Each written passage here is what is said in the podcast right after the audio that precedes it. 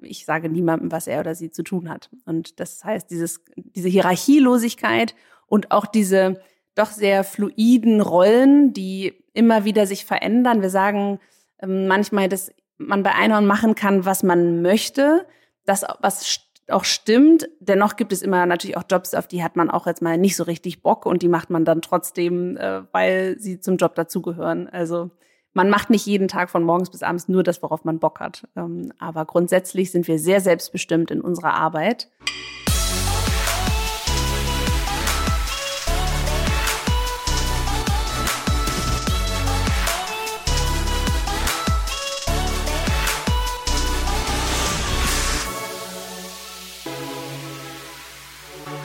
Auf den heutigen Podcast habe ich mich besonders gefreut, denn zu Gast ist heute Cordelia Röders-Arnold und sie hat die, ich denke mal, ungewöhnlichste Jobbezeichnung, die mir jedenfalls seit langem über den Weg gelaufen ist.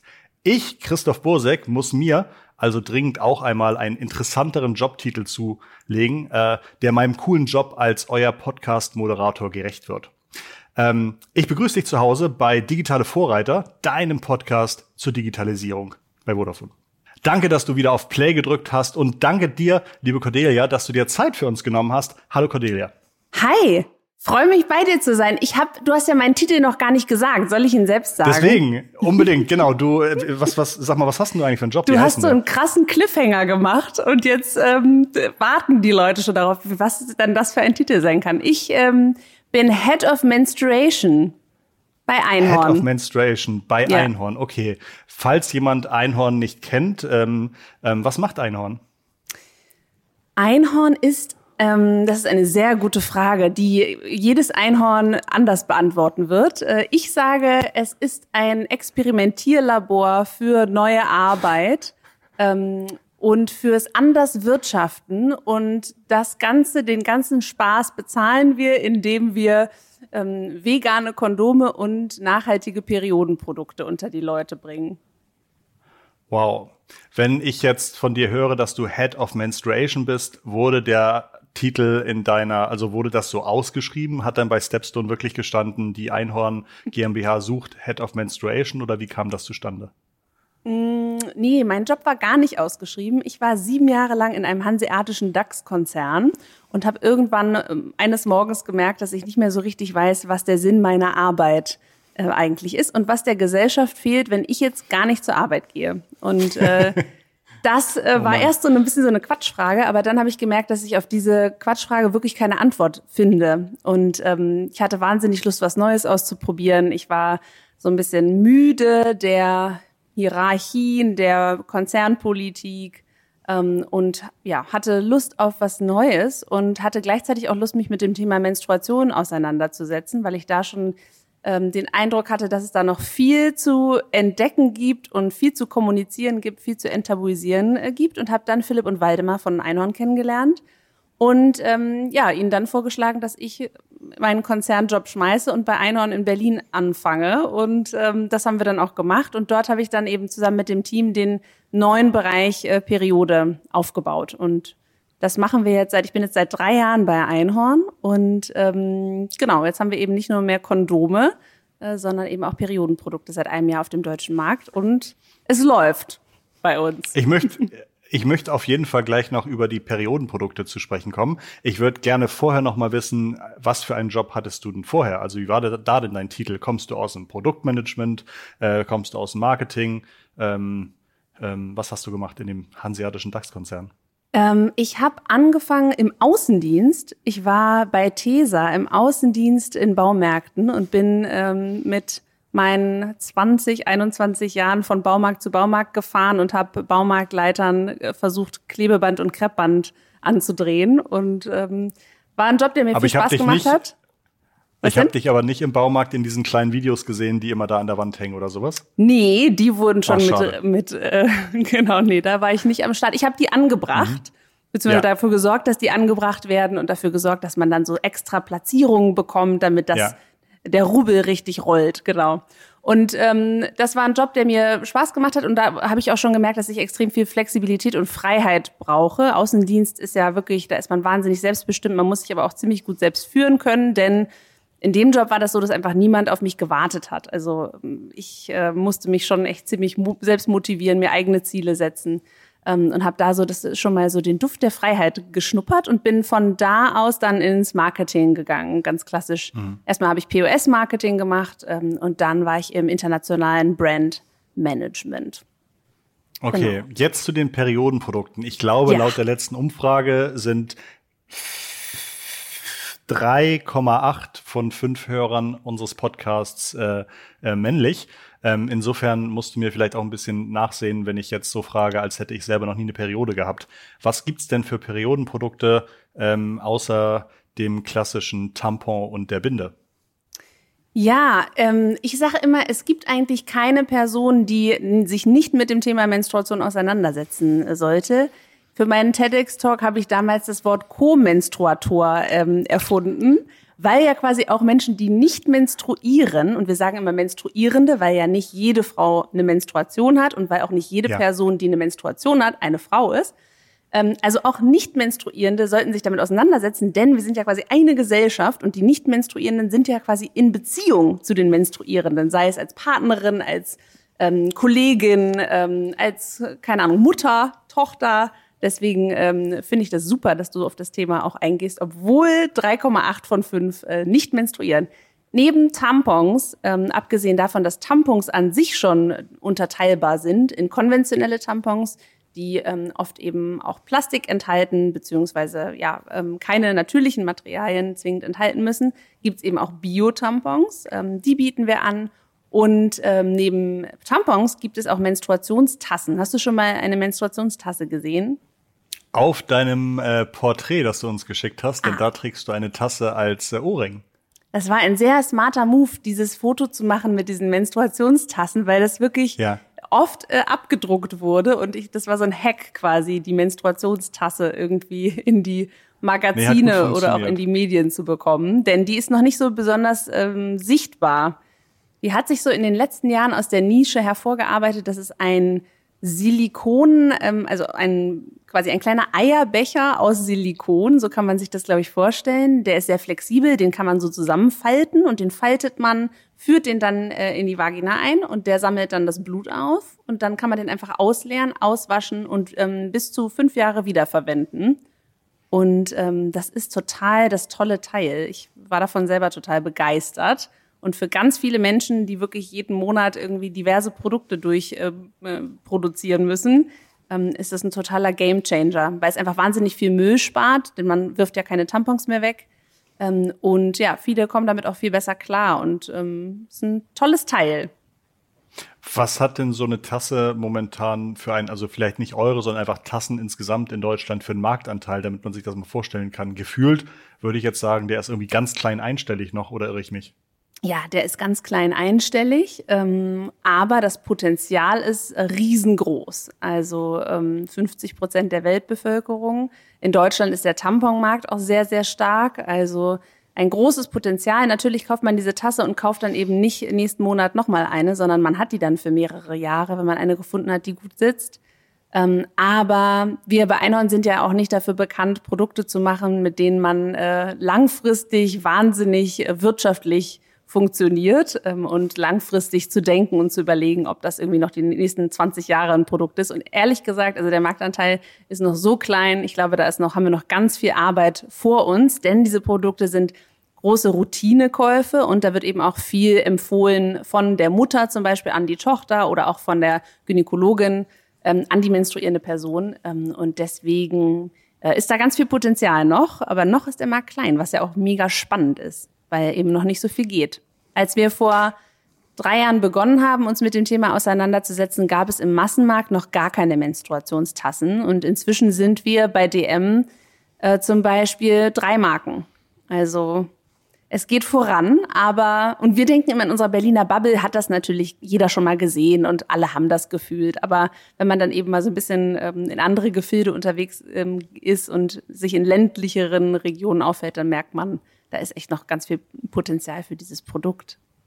Äh, das, das, das auf jeden Fall. Du hast eben schon gesagt, ihr seid bei Erlinghorn vielleicht nicht dafür bekannt, nur Produkte anzugehen, die irgendwie Hockeystick-mäßig äh, ähm, euch zum, zum, zum Einhorn Umsatz-Einhorn werden lassen sozusagen. Ähm, Einhorn ist von Anfang an kein klassisches Startup. Wir reden diesen Monat oder zurzeit sehr viel über das Thema New Work. Ähm, ihr habt ganz andere Organisationsansätze. Ich glaube, ihr habt vor ein paar Jahren beim New Work Award ähm, gewonnen. Was unterscheidet euch denn von einer klassischen Firma? Was ist irgendwie New Work bei Einhorn? Ja, die Frage ist, was unterscheidet uns eigentlich nicht von einer klassischen Firma? Also ich hatte aus, ähm, nach meinem Wechsel aus dem hanseatischen DAX-Konzern ins äh, Berliner Kondom-Startup einen Megakulturschock.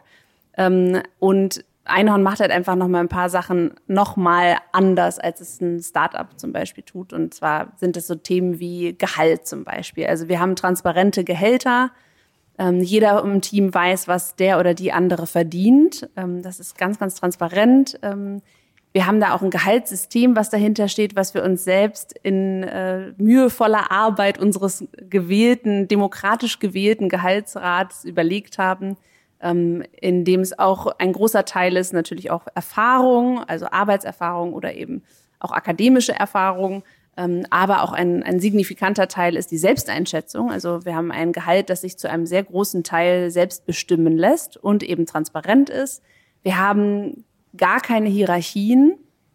Also Head of Menstruation ist eigentlich ein Quatschtitel, denn ich bin nicht wirklich, niemand ist mir weisungsbefugt. Dennoch haben wir Führung, ähm, Führung, die durch Kompetenz funktioniert ähm, oder auch eben in einem Fachbereich funktioniert, aber eben keine klassischen Hierarchien. Wir haben keine Chefs ähm, oder Chefinnen. Unsere beiden Gründer sind zwar die Gründer und die haben auf jeden Fall auch eine, äh, eine besondere Rolle. Ähm, das erörtern wir immer. Wir haben gestern erst wieder Strategie-Workshop gehabt und es ist uns immer wichtig, das äh, zu sagen, dass die auf jeden Fall eine, eine andere Rolle haben.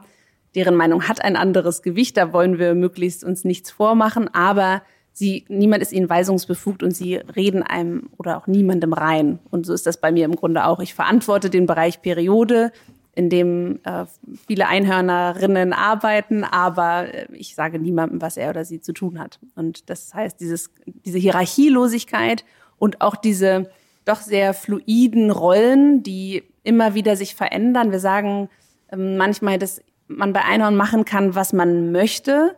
Das, was auch stimmt. Dennoch gibt es immer natürlich auch Jobs, auf die hat man auch jetzt mal nicht so richtig Bock und die macht man dann trotzdem, äh, weil sie zum Job dazugehören. Also man macht nicht jeden Tag von morgens bis abends nur das, worauf man Bock hat. Ähm, aber grundsätzlich sind wir sehr selbstbestimmt in unserer Arbeit.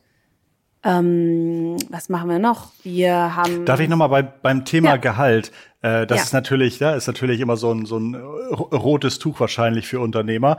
Ähm, denn ich kenne das auch von Mitarbeitern, dass sie sagen, Mensch, das wäre doch ganz toll, wenn wir das irgendwie alles öffentlich und jeder kann sehen und so weiter. Und als Chef sagt man so, um Gottes Willen, bloß nicht. Ähm, so, so ein bisschen hatte ich mal das Gefühl, Gehaltstransparenz und jeder darf mitbestimmen und sehen, was der andere verdient, geht immer so lange gut, bis man anfängt, Geld zu verdienen, ja. Ähm, und ab dann möchte man dann lieber doch nicht, dass die Mitarbeiter sehen, oder oh, bleiben ja ein paar hunderttausend übrig am Ende des Jahres, die können wir doch ganz gut unter uns allen aufteilen. Ähm, wie, wie stark hast du das Gefühl, ist dieses Gehaltsthema von außen viel mehr aufgehypt und bei euch intern total normal? Oder ist das schon auch ein Thema, das bei euch regelmäßig wieder für gewisse Diskussionen sorgt? Letzteres. Ähm, ich denke, das Gehaltsthema ist immer das emotionalste Thema ähm, in einem Unternehmen. Oft merkt man das eben nicht, weil es einfach nicht thematisiert wird. Aber an dem Gehalt entlädt sich sehr viel Emotion und es hat sehr viel mit Wertschätzung zu tun. Es hat auch mit Neid zu tun, einer einem total ähm, grundlegenden, einer grundlegenden menschlichen Emotion, die man auch nicht meiner Meinung nach nicht wegreden darf. Ähm, ja. Die gibt es und ähm, es hat ganz viel mit unterschiedlichen Lebensrealitäten zu tun. Und der eine oder die eine hat vorher irgendwie viel verdient, der andere irgendwie kommt aus der Uni. Ähm, es gibt unterschiedliche Upbringings, also soziale ja.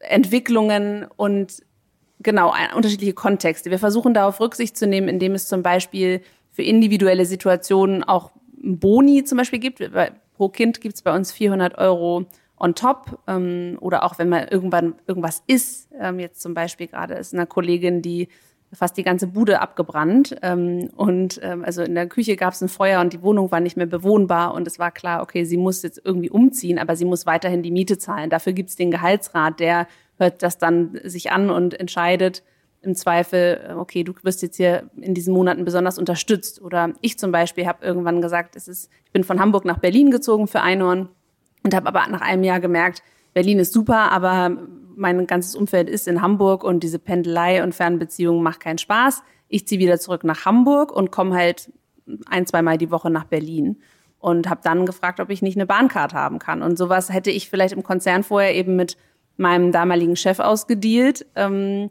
und in dem Fall musste ich es dann eben mit allen diskutieren und besprechen oder eben mit dem Gehaltsrat. Und dafür, das ist manchmal nicht so ganz unanstrengend, aber diese Transparenz ist wichtig, das Vertrauen ist wichtig. Also ich glaube, es wächst auch in einem Unternehmen die ja, die Bereitschaft, dieses Thema anzugehen. Ich würde keinem Unternehmen das äh, verfrüht empfehlen, diese die transparenten Gehälter anzugehen. Für mich ist das Das wäre meine nächste Frage gewesen. Die Cherry das, on the, ja. ja. die Kirsche ja. auf der Torte des New Work ist meiner Meinung ja. nach transparente Gehälter und da muss man wirklich vorsichtig mit sein. Ich glaube, wenn man es macht und wenn man, wenn es in einem vertrauten Umfeld funkt, funktionieren kann, dann ist das ganz wichtig und gut. Ähm, aber es war eine lange Reise für uns und ähm, ja, auf jeden Fall ein emotionales, okay. immer noch ein emotionales Thema. Und wir haben eben unseren gewählten Gehaltsrat, der sich seit ähm, drei Jahren, meine ich, damit beschäftigt, äh, auch das Gehaltssystem weiterzuentwickeln. Ähm, und das ist auf jeden Fall auch noch nicht fertig. Es gibt Dinge, mit denen wir noch nicht so ganz äh, happy sind in diesem System. Okay, super spannend und danke für dieses, ne, den Einblick in dieses ähm, quasi doch schon auch sehr intime, in Deutschland sehr intime Thema. Wenn du sagst, das ist im Grunde die Kirsche obendrauf auf der, auf der New Work Torte, was sind denn weitere Bausteine dieser Torte, ähm, die bei Einhorn anders geregelt sind? Ich rede jetzt irgendwie von Anwesenheitspflicht und Wochenstunden. Äh, du hast ja schon gesagt, eine wirkliche Hierarchie gibt's nicht. Ähm, wie ist das Thema Wochenarbeitszeit geregelt und Urlaubszeit geregelt? Wir haben bei Einhorn so viel Urlaub, wie man möchte.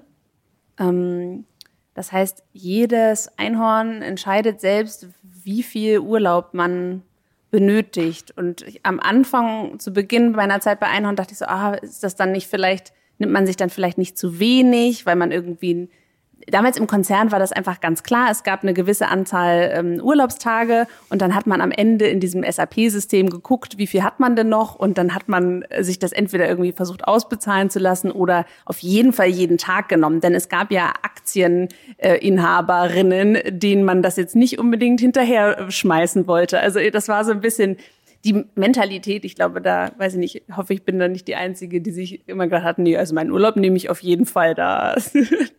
Ähm, nee, habe ich noch nie kennengelernt. Ich glaube, das ist eine sehr individuelle Situation bei dir. Ja, ne? ja. Unmöglich. Okay, das heißt, ihr dürft selber, habt ihr, ähm, ihr dürft selber bestimmen ungefähr, wie viel Urlaub ihr nehmt? Wir dürfen selber bestimmen dazu? und das, der ja. Punkt, zu dem ich kommen will, ist, wir sind auch eine, ähm, wir gehören uns selbst, also wir sind eine Purpose Company, dazu kommen wir vielleicht später nochmal. Das heißt, das Unternehmen gehört weder Investorinnen, weil wir nie welche hatten ähm, und brauchten, Gott sei Dank. Ähm, es gehört auch nicht mehr Philipp und Waldemar, denn die haben das letztes Jahr eben an sich selbst ähm, abgegeben. Das heißt, das Unternehmen Einhorn gehört oder die Stimmrechte haben eben die Mitarbeitenden. Und das bedeutet, dass man eigentlich, man arbeitet eben nicht mehr für Aktionärinnen oder man arbeitet nicht mehr für Investorinnen oder man arbeitet nicht mehr für die beiden Geschäftsführer, die sich irgendwie einen Porsche kaufen wollen, und wer weiß, wie lange die noch da sind, sondern man arbeitet für das Team und für das Unternehmen und für den Purpose.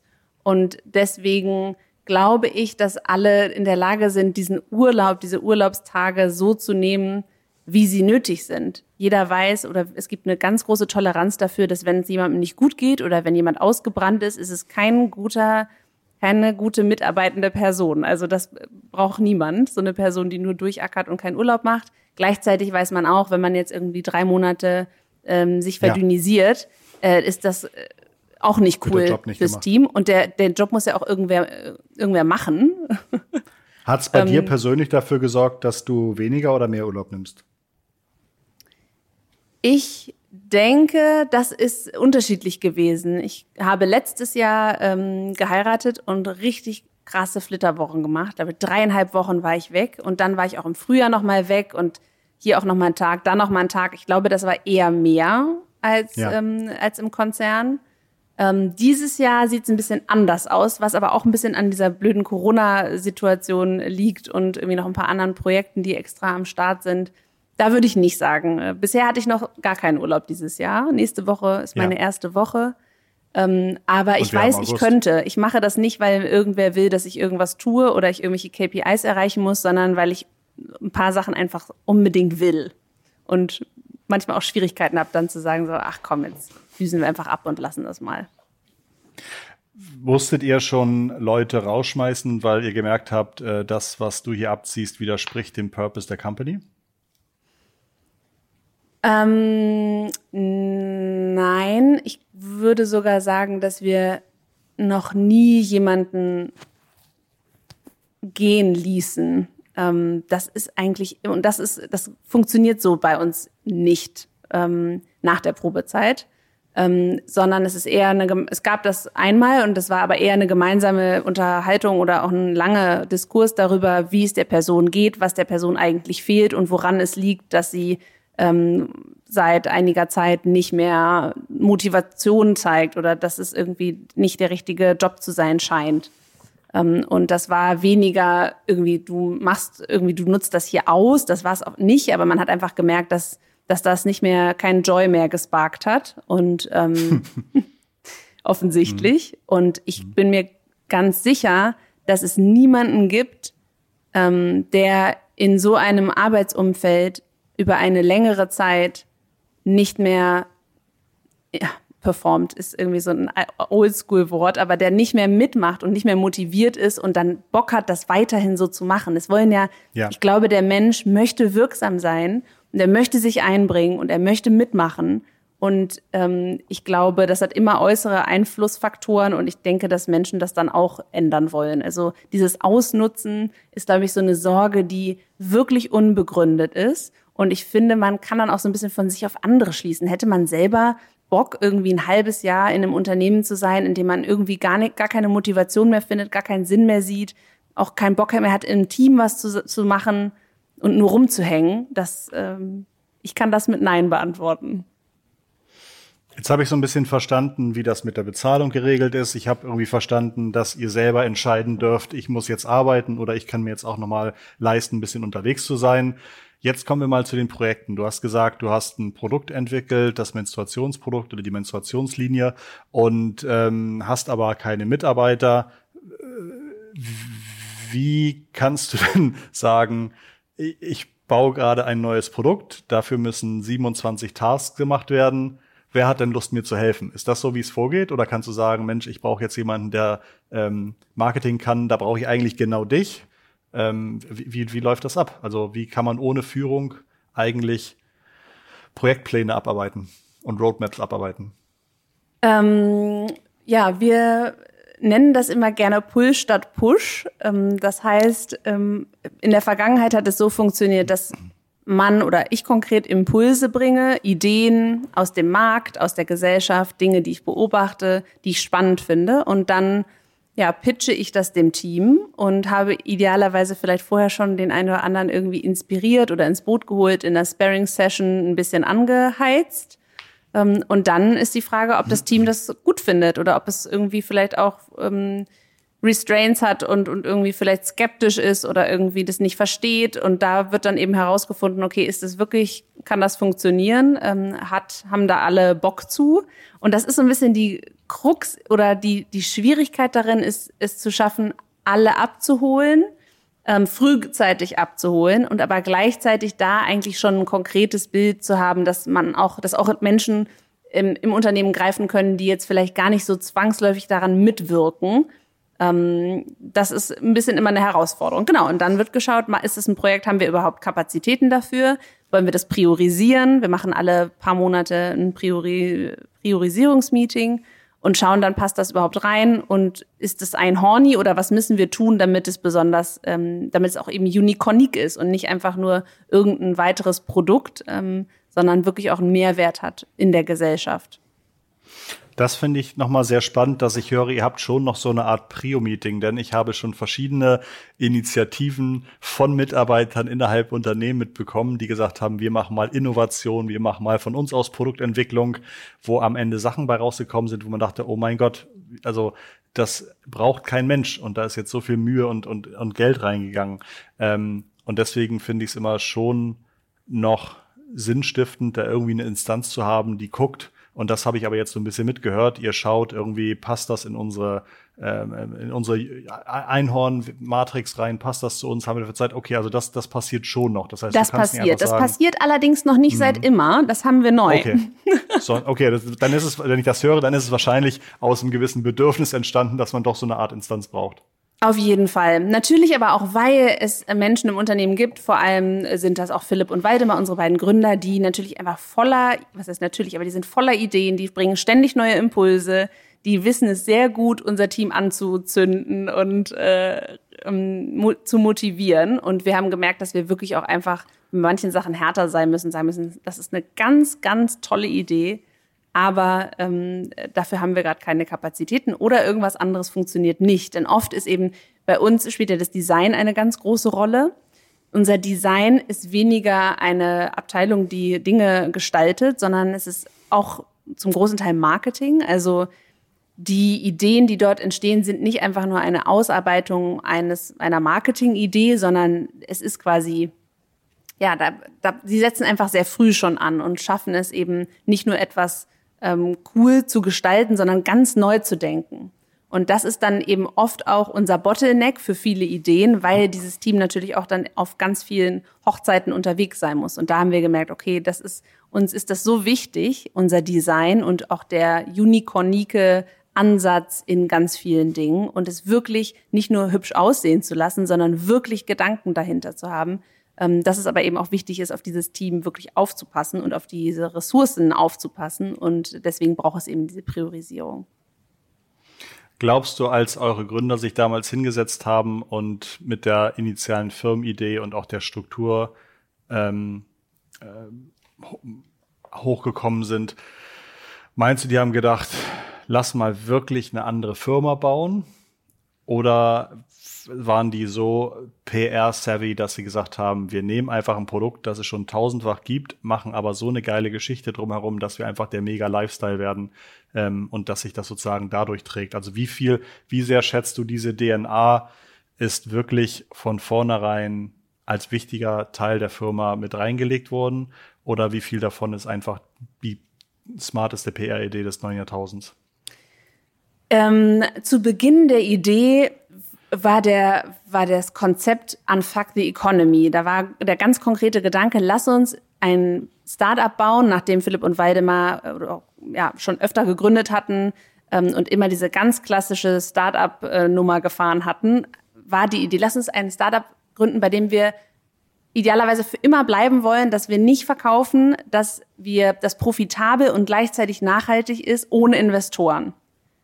Und das war quasi die Idee. Und dann war die Frage, okay, mit welchem Produkt kann das funktionieren? Und zeitgleich kam dann eben diese Idee auf, ähm, okay, Kondome sehen scheiße aus, ähm, sind wirklich nicht sexy, obwohl das, was man damit macht, schon irgendwie auch Spaß machen soll. Ähm, Im Regal irgendwie findet man das nicht vernünftig und es macht einfach überhaupt keinen keinen Spaß und sie sind selten sehr nachhaltig. Ähm, und diese Ideen kamen dann eben zusammen, diese beiden Komponenten.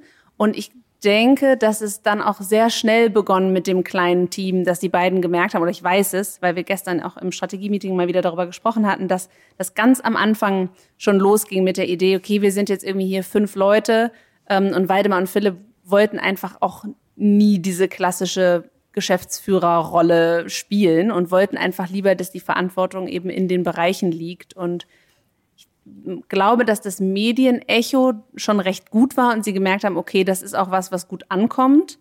Ähm, und die beiden denken einfach Dinge dann gerne so groß, ähm, dass sie einfach schon von Anfang an sich überlegt haben, okay, was ist, wenn, äh, wenn wirklich es keine Hierarchien gibt und keine Chefs von Anbeginn. Also das war wirklich eine Idee, die schon sehr früh aufkam.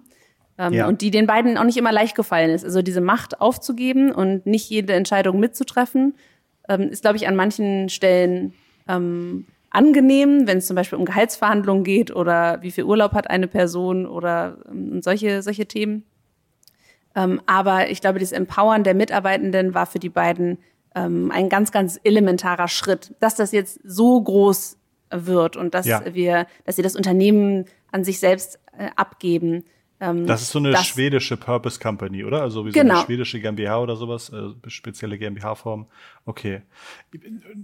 Nun, genau, das haben sie sicherlich äh, mhm. damals noch nicht ähm, im Blick gehabt. Dann gab es ja auch noch diesen Entrepreneurs Pledge, ähm, in mhm. dem die Idee war, ähm, dass Gründerinnen sich zusammentun, die vorhaben oder versprechen, einmal ein Startup zu gründen, das 50 Prozent der Profite reinvestiert. Das tun wir. Also die Hälfte unserer Profite geht in die Fair Sustainability, die Nachhaltigkeit, die Transparenz unserer Lieferkette. Ähm, das gab es damals, aber da war eben eher so der Fokus auf diesem, wie kann man Wirtschaft neu denken ähm, und ja und auch wie kann man eben mit die Mitarbeitenden empowern, so dass sie die Verantwortung ja. für ihren Bereich übernehmen. Das ich ist glaube, in der DNA ja, auf jeden ja. Fall, aber sicherlich nicht von Tag Uno. Ja, ja, macht ja auch Sinn zu gucken, was kommt an, was kommt nicht an. Nun merkst du ja, dass ich ehrliches Interesse an den Menstruationstassen habe, auch wenn ich ja, nicht toll. menstruierender bin, jedenfalls Stark. bisher. Ähm, ähm, vielleicht fehlt mir das Mindset dazu. Ähm, aber nun würde ich, oder du merkst ja auch, dass genau wie ich ganz viele Fragen über wie man Urlaub, Geld und so weiter, ja, die ganzen Klassiker kommen. Und es kommen, glaube ich, auch relativ häufig Unternehmen auf euch zu und regelmäßig macht ihr dann Führungen, die Leute dürfen bei euch durchlaufen, ihr macht äh, eure Geschäftsführer oder eure Gründer stehen auf der Bühne vor großen Konzernen, vor unter, äh, vor, vor Beratungsunternehmen. Ähm, ja. Die wissen wollen, wie das sein kann, wie das sein kann, ja, dass alle ja. tun, was sie wollen und machen und Urlaub, wie sie wollen und trotzdem läuft das. Das gibt's doch nicht. Ja, merkt ihr denn, dass ihr teilweise auch einen bleibenden Impact auf die habt? Also habt ihr mal gehört, dass so eine große Firma sich nach einem halben Jahr meldete und sagte, wir haben jetzt dies oder das geregelt wie bei euch, herzlichen Dank? Oder ist das dann einfach ein System, das bei euch zwar so funktioniert, aber wo man nicht sagen kann, das ist, äh, da kann jeder fraglos etwas von lernen? Tatsächlich hat sich bei mir noch niemand später gemeldet und gesagt, wir haben jetzt das äh, so, wir machen das jetzt auch so wie ihr. Wir haben jetzt auch transparente Gehälter, wobei ich auch bei meinen Vorträgen immer sage, um ja. Gottes Willen, bitte lasst die Finger erstmal davon und macht erstmal die anderen Hausaufgaben. Denkt erstmal darüber nach, inwiefern ähm, eure Hierarchien sinnvoll sind, inwiefern wirklich ähm, die relevanten Entscheidungen in den Bereichen vielleicht auch von den Menschen in den Bereichen getroffen werden und nicht zwangsläufig von denen, die da drüber und da drüber und da drüber sitzen. Ähm, aber ich kann, also ich weiß auch gar nicht, ich weiß auch gar nicht, ob das so komisch ist, dass sich da noch nie jemand wieder gemeldet hat oder wie realistisch okay. das überhaupt ist. Ich glaube, dass es, ähm, ich habe öfter mal gehört nach, nach Vorträgen, direkt nach Vorträgen, dass es wirklich inspirierend ist, diese Hierarchien zu hinterfragen. Ja. Und zu hinterfragen, ähm, ob man, ob es wirklich Chefs und Chefinnen braucht ähm, und ja. ob man nicht wirklich auch mal die Hände wegnehmen kann, ähm, auch wenn das schwer fällt. Ich weiß selber, wie schwer das fällt. Ich habe früher in meinem Job im Konzern konnte ich deutlich mehr entscheiden, alleine entscheiden als jetzt und schalten und walten über meinen Bereich. Ähm, bei Einhorn muss ich deutlich mehr diskutieren und abholen und gemeinsam ähm, entscheiden. Das ist ähm, anstrengender. Ähm, es geht eben nicht mehr nur my way, aber ich merke eben auch die Bereicherung dadurch, dass es nicht mehr nur my way geht, weil es einfach diese, das Miteinander kreieren, ohne dass eine Person sagt, okay, das ist jetzt das Beste, ähm, weil ich das so finde. Und gerade im Marketing ist es ja aus meiner Sicht unfassbar subjektiv teilweise. Ähm, und ich bin Absolut. sehr dankbar dafür. Und ich glaube, diese Produkte, oder ich glaube das nicht, ich weiß, diese Produkte, ähm, wer mag, kann sie sich gerne mal äh, bei uns im Online-Shop angucken oder bei DM, wären nie so ja revolutionär geworden und wären, würden nicht ähm, binden Posts auf Instagram landen, wenn ich entschieden hätte, wie die, wie die aussehen sollten. Denn das ist gar nicht meine, mein Skill. Ich bin eben, das sollte eben das Design entscheiden und nicht äh, die Marketingfrau, die vielleicht Ahnung von Marketing hat, aber nicht unbedingt äh, von einem revolutionären Design. Also ich finde, es ist wichtig zu hinterfragen, wer hat eigentlich wirklich welche Kompetenz und wer möchte im Grunde, wer kann vielleicht auch auf seine Macht ähm, Ausübung verzichten. Und da bekommen wir sehr viel positives Feedback, gerade zu dem Thema und ja. auch zu dem Thema Nachhaltigkeit. Ähm, mehr Fokus Absolut. legen auf äh, transparente Lieferketten, sich vielleicht nicht nur auf Siegel zu verlassen, ähm, und auch zu verstehen, dass Verbraucher und Verbraucherinnen ähm, immer kritischer werden und immer immer vorsichtiger werden, zu Recht. Und es wichtig ist, eben diesen Nachhaltigkeitsbereich ähm, nicht nur so als einen kleinen Bereich zu betrachten, sondern ihn wirklich ins Scheinwerferlicht zu stellen und sich da zu engagieren. Ihr seid ja so ein bisschen das kleine gallische Dorf, das anders ist als alle anderen. Gibt es da in Deutschland oder international noch andere Firmen, mit denen ihr so ein ähnliches Mindset habt, mit denen ihr euch austauscht, vielleicht, keine Ahnung, einmal im Monat einen Kaffee trinken geht? Oder ist es da schon in der Konsequenz, wie ihr agiert, echt dünn?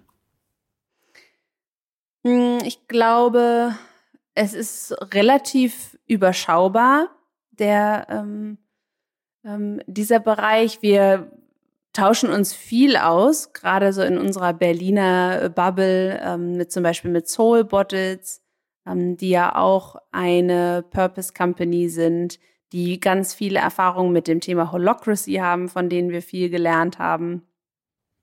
Genau, die zum Beispiel, ja. aber ich glaube, es, wir haben ein relativ großes Startup-Netzwerk, ähm, Social Startup-Netzwerk in Berlin, ähm, die kann ich jetzt gar nicht alle aufzählen. Das sind irgendwie okay, so viele, die auch gar nicht so. Austausch. ja. ja, ja. Viel Austausch okay. auf jeden Fall. Aber Spannend. wenige, die, die es in dieser Konsequenz ähm, mhm. machen.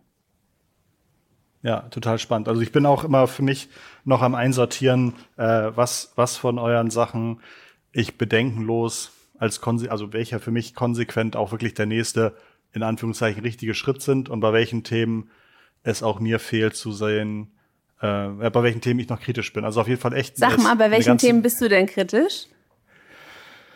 Ja, ich habe als Gründer irgendwie auch schon Firmen gegründet, die das inzwischen nicht mehr gibt und wo ich im Nachhinein denke, ähm, Vision, welches Produkt, das muss irgendwie schon auch vom Geschäftsführer Gründer kommen und ähm, zu viel Demokratie ist ein Problem, wenn man es nicht hinbekommt, das gut zu moderieren. Also irgendwie so eine Art Form von Instanz, die oben drüber wacht und wirklich nochmal guckt, bringt uns das jetzt irgendwie weiter, halte ich schon für wichtig.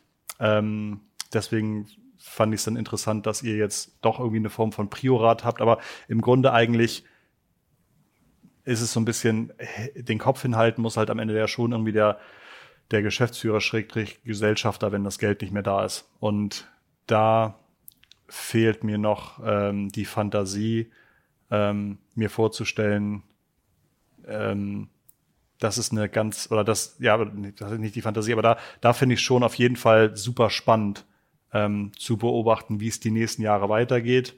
Und ja, ob ihr das schon so toll hinbekommt, dass die Verantwortung wirklich auch, auch von jedem getragen wird und nicht nur die Transparenz der Daten und der Offenheit wer was wie wo, sondern auch die Verantwortung, wenn was fehlt, zu sagen, okay, daraus müssen wir lernen und müssen irgendwie gucken, dass wir an einer anderen Stelle jetzt irgendwie besonders erfolgreich werden. Und das müssen wir auch hinbekommen. Ja. Also das, das glaube ich, das Spannendste ja. für mich. Ich glaube, wir haben das in Corona gerade gemerkt, dass das funktioniert. Also für uns, wir sind von mhm. jetzt auf gleich wirklich alle ins Homeoffice gegangen, außer unsere drei Logistik, Logistiker, die im Büro ihre Packstraße mit Abstand aufgebaut haben.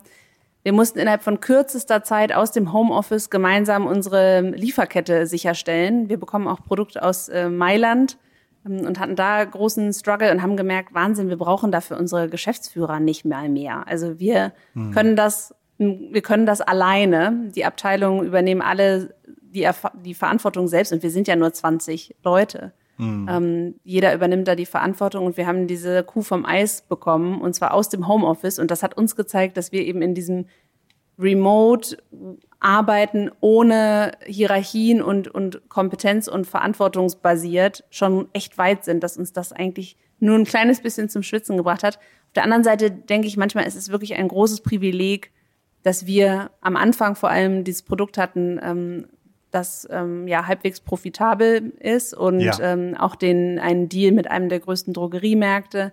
Das hat uns einfach ja.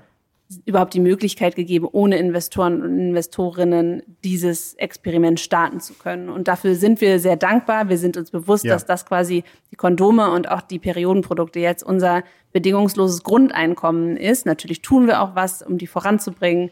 Ähm, mal Phasen gibt es Phasen, in denen wir mehr tun, um die Produkte zu pushen und mal sind wir wirklich echt viel in experimentellen New Work Sphären unterwegs.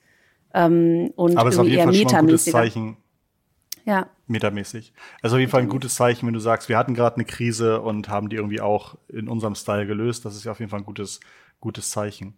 Äh, meine letzte Frage, und bevor du die beantwortest, möchte ich mich gleich schon mal bei meinen Zuschauern und Zuhörern äh, verabschieden und bedanken. Deswegen äh, frage ich dich schon mal, und dann äh, löst du die Antwort bitte danach auf. Gibt es bei dir Learnings, die du im Grunde jedem unserer Zuhörer, wir haben viele Geschäftsführer, Unternehmer als Zuhörer, die du jedem raten würdest, mal in seiner Firma anzuwenden, egal negativ oder positiv. Also falls du dann noch irgendwie ein oder zwei Tipp hast, Tipps hast, freue ich mich.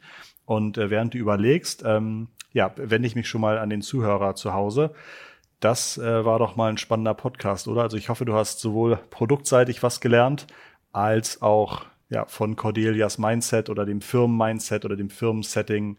Denn ähm, mein Gehirn, habt ihr ja gemerkt, strengt das schon teilweise doch ein bisschen an. Zum einen, weil ich es natürlich super cool finde, aber zum anderen, weil ich denke, so, oh, in der Situation, die ich schon unternehmerisch hatte, weiß oder finde ich es einfach spannend, muss ich echt viel Fantasie aufwenden, um zu sagen, das wäre genau die Lösung gewesen, gewesen, auf die ich sofort gesetzt hätte. Aber deswegen glaube ich, ist es ja auch so super, dazu zu gucken oder zuzuhören und auch super, super stark äh, Cordelia, dass ihr da so offen drüber redet, dass du dir die Zeit genommen hast heute. Das ist wirklich sehr, sehr, sehr, sehr schön. Einhorn zeigt, dass sie in ihrer Nische super klarkommen äh, und auch ähm, äh, feste Arbeitsgrundsätze anders und erfolgreich lösen können. Ich bin gespannt, was du zu Hause aus dem Gespräch mit Cordelia für deine Arbeit ableiten wirst. Danke dir herzlich fürs Zuhören und gib doch diesem Podcast bitte ein Abo, damit wir sehen, dass dir diese Folge gefallen hat. Lieben Dank. So, Cordelia, ist dir noch ein Tipp für meine äh, Zuhörer eingefallen, den sie vielleicht auch in ihrem Unternehmen mal anwenden können? Oder ein Learning? Also ich glaube, wirklich mein größtes Learning ist ähm, Hände weg vom Lenkrad. Also das klingt jetzt für den Straßenverkehr vielleicht nicht so sinnvoll, Gas zu geben, aber nicht zu lenken. Ähm, aber wirklich öfter mal den Impuls zu geben und aber den Weg offen zu lassen und ähm, offen zu sein für andere Ideen, wie der Weg ähm, zum Ziel aussehen kann oder wie sich das Ziel vielleicht auch verschieben kann. Ähm, das klingt herrlich unkonkret, aber Na, wirklich. Nee, nee, äh, nee, nee. Ja. Für mich war es wirklich das größte Learning, dass es ähm, auf andere Arten und Weisen auch ja. auf an ein besonderes Ziel äh, kommt und äh, es nicht alles so laufen muss, wie ich mir das vorstelle.